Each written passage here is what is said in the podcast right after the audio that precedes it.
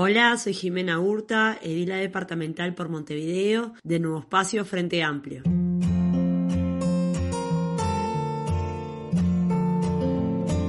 Hola, ¿cómo están? Es una alegría volver a reencontrarme con todos y todas. En esta oportunidad me interesa poder hablar y conversar sobre un tema que en estos días está en la agenda de todos y todas porque tiene que ver con eh, el presupuesto nacional que se comienza a tratar en el Parlamento, que tiene que ver además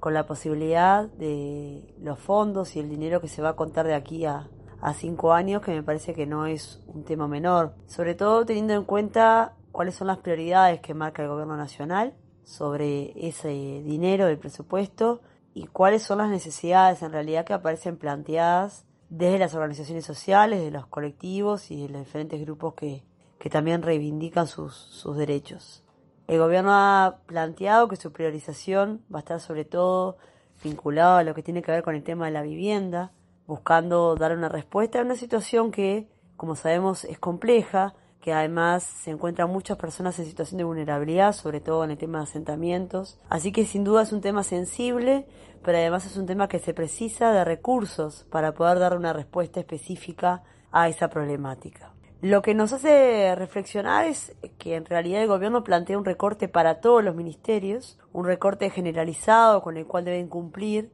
y por lo tanto eh, recortar diferentes programas, políticas y demás, teniendo en cuenta lo que plantea el gobierno nacional. Lo que no se entiende es que ese recorte pueda darse dentro del Ministerio de Vivienda. Si la política nacional va a ser prioridad justamente con el tema de la vivienda, no sería demasiado coherente que el recorte en ese ministerio sea igual al de los demás ministerios. En ese sentido, además, como decía, las necesidades y prioridades son muchas, pero además hay una parte que es fundamental y que tiene que ver con los compromisos que de una u otra manera el ministerio ya tiene adquiridos, porque vienen eh, desde el periodo pasado con algunos avances. Y me estoy refiriendo concretamente a aquellos casos donde hay algunos asentamientos en Montevideo que cuentan con el suelo para poder ser realojados y que están dependiendo ahora de la respuesta del Ministerio para tener el dinero para construcción de las viviendas. Esto quiere decir que en su momento la Intendencia de Montevideo cumplió con su parte, como corresponde, y que hoy la pelota está en la cancha del Ministerio de Vivienda, quien desde marzo,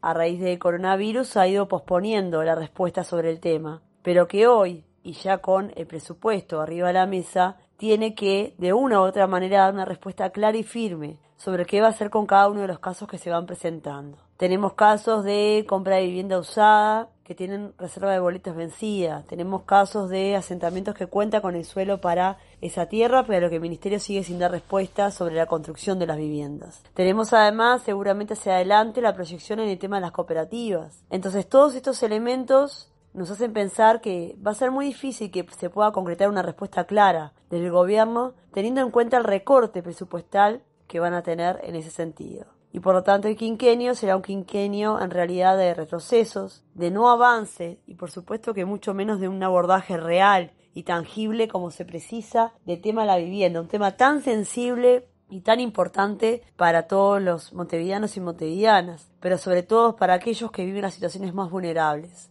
que duermen muchas veces con la lluvia inundando su casa, que duermen muchas veces pasando frío, en situaciones muy complejas, con niños pequeños, sabiendo que de una u otra manera buscan una solución, una respuesta por parte del gobierno, pero que esa respuesta sigue sin estar dándose de manera clara y concreta como tiene que ser.